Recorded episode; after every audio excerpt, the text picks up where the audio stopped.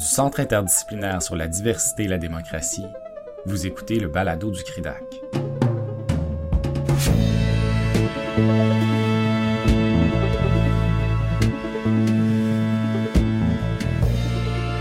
Le 18 novembre 2020, les membres du CRIDAC à l'Université du Québec à Chicoutimi ont organisé une table ronde dont l'objectif était de discuter de la pluralité des expériences historiques sur le territoire québécois à commencer par celles longtemps occultées ou instrumentalisées des sociétés autochtones. La conférence Québécois et autochtones, Histoire commune, Histoire croisée ou Histoire parallèle donnait la parole à Brian Gettler du département d'histoire de l'Université de Toronto, Médéric Sioui, historien, et Isabelle Bouchard du département des sciences humaines de l'Université du Québec à Trois-Rivières. La séance était animée par Alexandre Dubé du département des sciences humaines et sociales de l'Université du Québec à Chicoutimi. Aujourd'hui, nous vous proposons d'écouter ou de réécouter M. Sioui sur sa perspective terrain quant au chemin que prennent les nations autochtones et québécoises. La parole est maintenant au président de la séance, M. Dubé.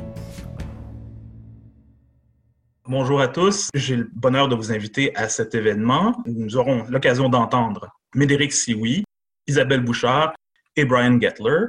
Donc, on commencera avec Médéric Sioui. Médéric Sioui est historien, diplômé de l'Université d'Ottawa. D'origine Wendat, M. Sioui a néanmoins grandi en Abitibi et membre de la Première Nation Abitibi-Winnie, Anishinaabe.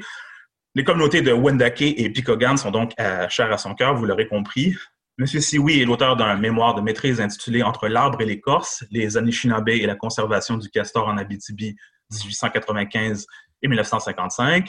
Il a enseigné l'histoire des Premières Nations au Collège Kiuna de 2011 à 2018 au sein d'un programme euh, dont il a également été coordonnateur. Depuis l'hiver 2018, il est aussi gestionnaire du secteur des communications à la Commission de la santé et des services sociaux des Premières Nations du Québec et du Labrador et l'œuvre depuis longtemps, vous le connaissez sans doute, comme consultant en histoire des Premières Nations pour plusieurs organismes et événements où il s'efforce justement de faire ressortir la perspective des Premières Nations sur euh, l'histoire histoire commune, croisée ou parallèle, ben, on verra. Donc, sans plus attendre, M. Médéric Sioui.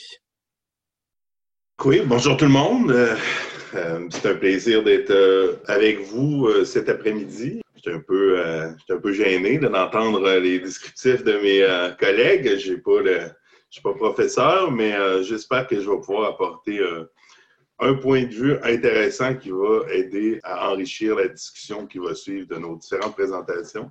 Également, je voulais remercier euh, la nation Innu sur laquelle euh, le territoire se trouve présentement de façon virtuelle, même si je ne suis pas là présentement, en considérant que l'antenne se trouve euh, à l'UCAC. Je remercie la nation Innu, euh, plus spécifiquement de Machtoyatis. Donc, pour commencer, hein, table ronde québécois et autochtone, histoire commune, histoire croisée ou histoire parallèle.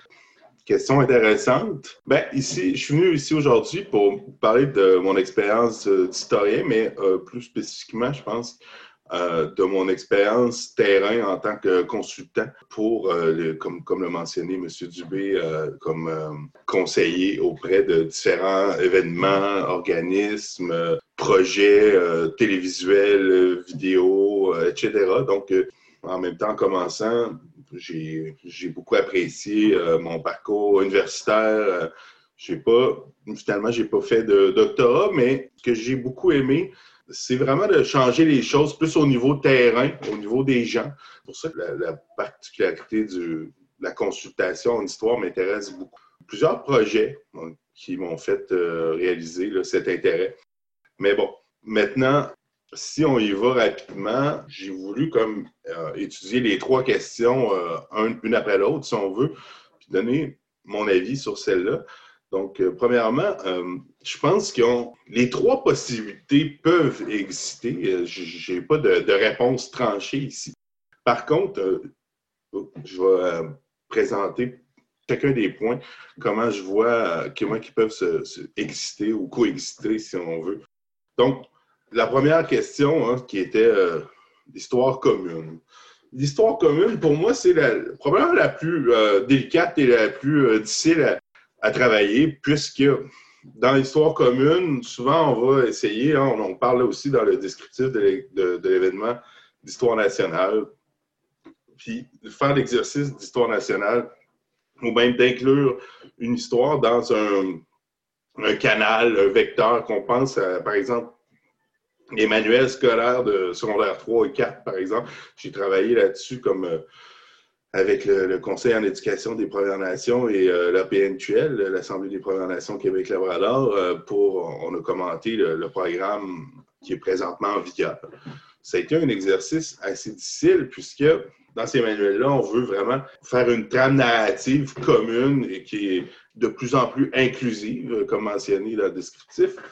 Mais on est souvent arrivé à des, des obstacles ou à des fins de non-recevoir lorsqu'on voulait présenter une vision qui détonnait un petit peu de la trame narrative principale. Puis, avec, si, on parle plus de la question euh, québécoise, ben, c'est ce qui arrive souvent, parce que l'histoire nationale est très importante pour les Québécois, et c'est bien correct, mais la trame narrative principale souvent fait obstacle ou se met en opposition parfois avec nos, perspectives chez les Premières Nations, chez les, les, spécialistes de l'histoire des Premières Nations provenant des Premières Nations. je vais donner un exemple. Par exemple, on, mentionne souvent hein, que le régime français, par exemple, était un régime avec lequel ça a très bien été, ou ce qu'il y a eu peu, bon, Là, je sais qu'au niveau ce que les gens sont ici, ils connaissent les, différentes, mais là, plus qu'on parle d'histoire euh, nationale, je pense que c'est important de parler. La trame narrative, souvent, euh, fait référence à un, passé commun et ami, souvent, où souvent le, le, régime britannique est venu briser un peu cette, amitié-là pour finalement revenir hein, avec la, Révolution tranquille et la, Convention de David James qui est euh, souvent célébrée comme un exploit euh, d'amitié et d'entraide. Bon, on pourra y revenir là-dessus. Moi, moi, je n'y crois pas beaucoup. Euh, puis c'est ce que je m'efforce souvent de faire ressortir. Donc, pour moi, la, vision commune est un petit peu euh, difficile. Par contre, elle peut être dans des événements historiques précis où il y a eu une solidarité, où il y a eu un parcours commun, mais il faut encore là prendre les spécificités de l'autre.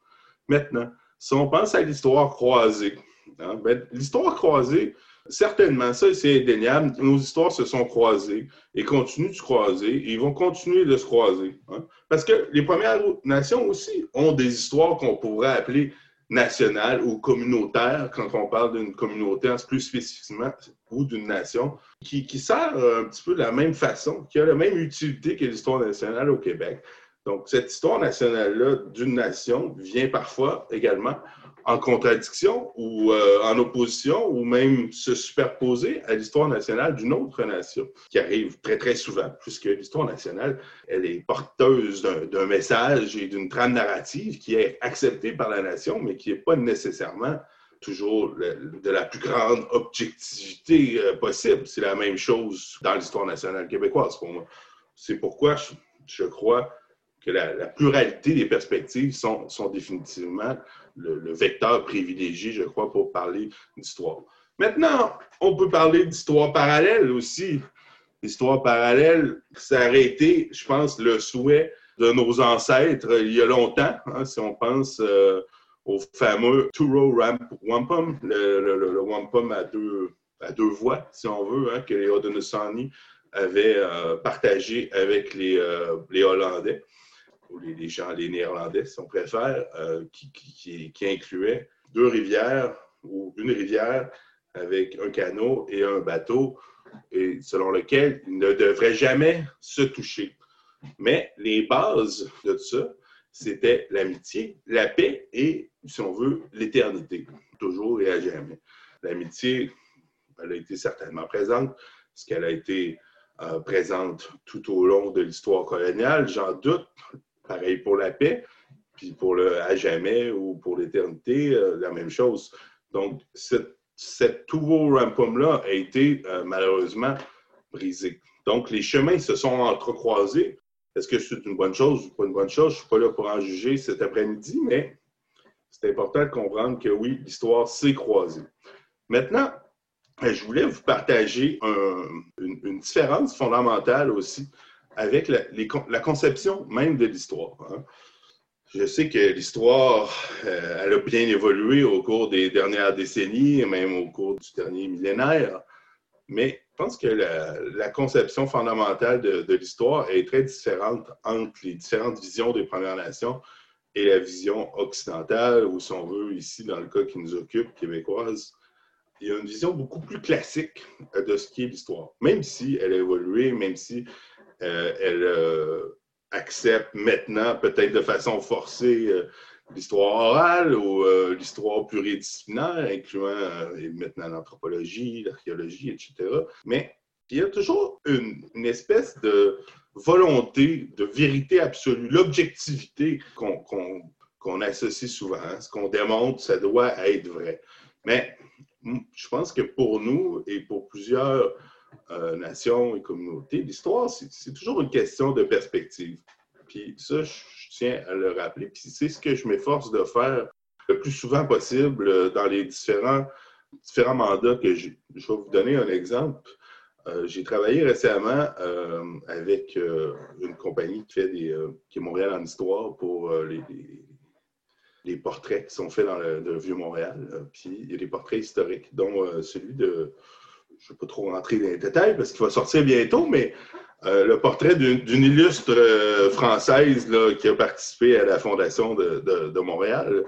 Et dans la première version du tableau qui existait, on avait mis un guerrier euh, donc Mohawk, qui, était là, mais qui ne parlait pas, qui, était seulement là pour rappeler, si on veut, les craintes, la peur que les colons français avaient à cette époque-là de, des guerriers Mohawks ou Ganigaga.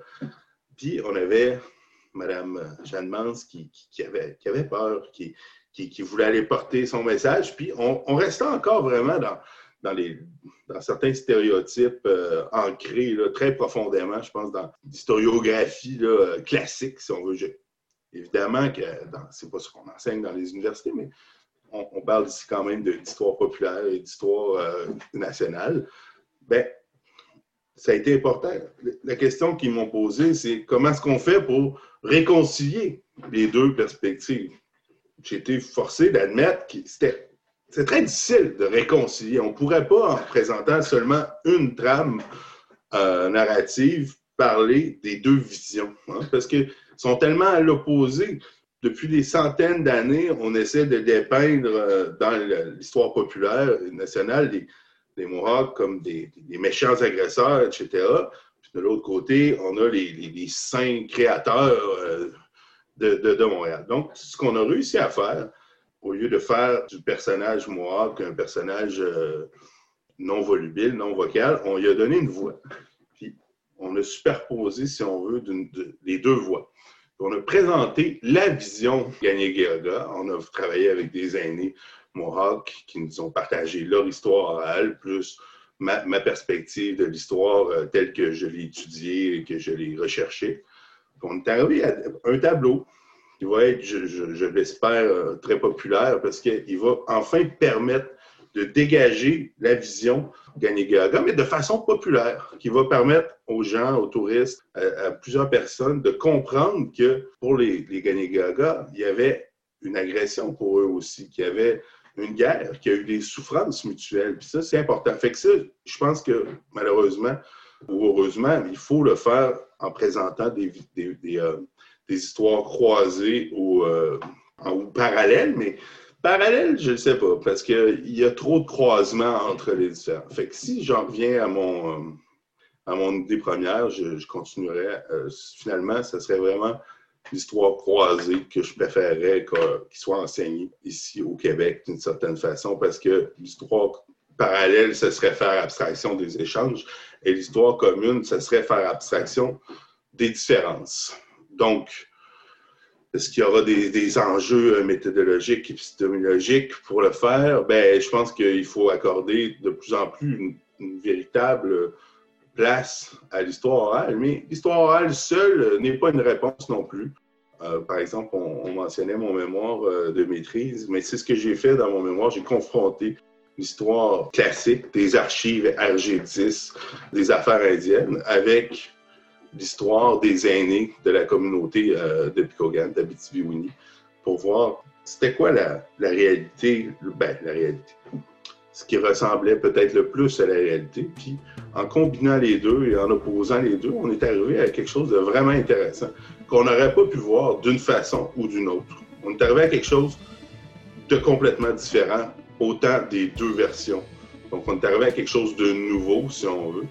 Donc un petit peu dans ce même esprit-là, il faut euh, combiner et croiser les histoires. Merci. Merci d'avoir été à l'écoute.